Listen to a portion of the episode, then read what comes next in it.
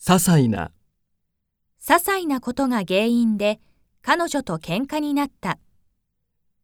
避ける、私は彼のようなタイプが苦手で、つい避けてしまう。誤解、小さなことが彼女の誤解を招いてしまった。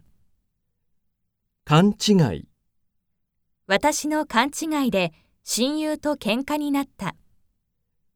言い訳、彼女は言い訳が多い人だ。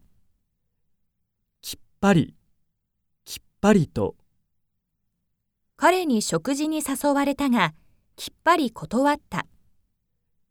馬鹿にする、あの人はいつも私をバカにしている。嫌味、嫌味な、彼の言い方は嫌味に聞こえる。責める、一方的に人を責めるのは良くない。けなす、彼は人を褒めず、いつもけなしている。黙る、彼女が怒っている時は黙るしかない。睨む、彼女は怖い顔でじっと彼を睨んだ。裏切る、信じていた人に裏切られてしまった。騙す、知り合いに騙されてお金を貸してしまった。性、嘘をついたせいで彼と喧嘩になった。行為、彼女の行為がどうしても許せない。口論、こんなことで友達と口論したくない。怒鳴る、父が大声で怒鳴るのを初めて聞いた。殴る、友達に殴られて大怪我をした。貸し借り、友達とはお金の貸し借りをしない方がいい。ばらす、人の秘密をばらすなんて彼は最低だ。